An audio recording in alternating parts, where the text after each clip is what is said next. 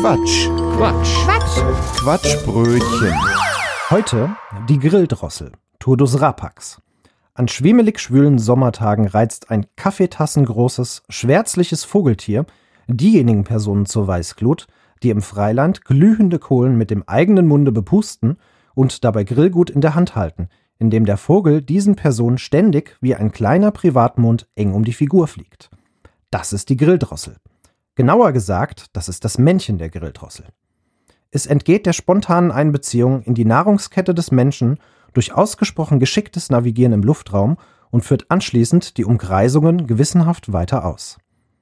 Das Ziel des zirkelnden Grilldrosselhahns ist nicht, wie der argwöhnische Wurstjockey nun vielleicht vermuten könnte, einen der Fleischfetzen abzubekommen oder gar ein komplettes T-Bone Steak zu entern. Er ist strenger Vegetarier und erscheint nur dann auf dem Plan, wenn es auch gegrillte Pflanzenteile gibt.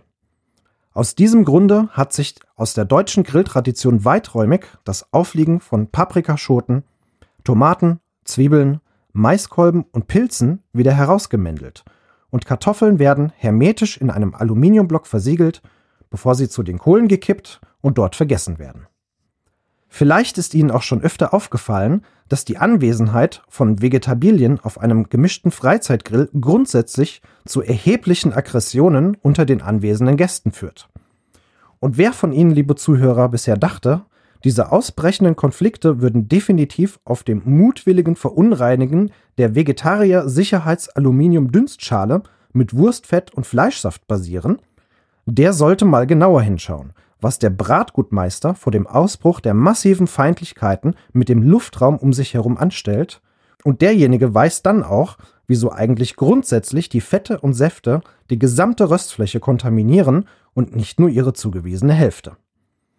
Wer von Ihnen allerdings schon einmal selbst als Betroffener mit einem pfannkuchengroßen, rohen Steak nach einer hartnäckig greisenden Grilldrossel um sich herumgeschlappt hat, ganz so wie der einst King Kong nach den Flugzeugen haschte, und wer sich anschließend, wie viele andere Leidensgenossen vor, mit und nach ihm, vor der Blutzollforderung der aufgebrachten Tierleichenverschmäher auf die Spalierbirne verfügen musste, ja, derjenige von Ihnen weiß, welchen kleinen, aber hartnäckigen Vogel ich meine.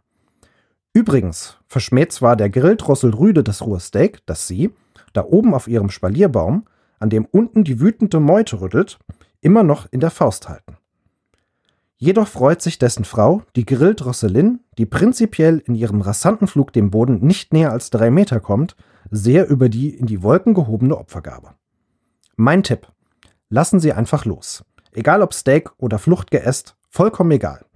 Das Weibchen der Grilldrossel wird im Volksmund auch kleiner Armabreißer genannt, wiegt 145 Kilogramm und ist die allergrößte Drossel der Welt.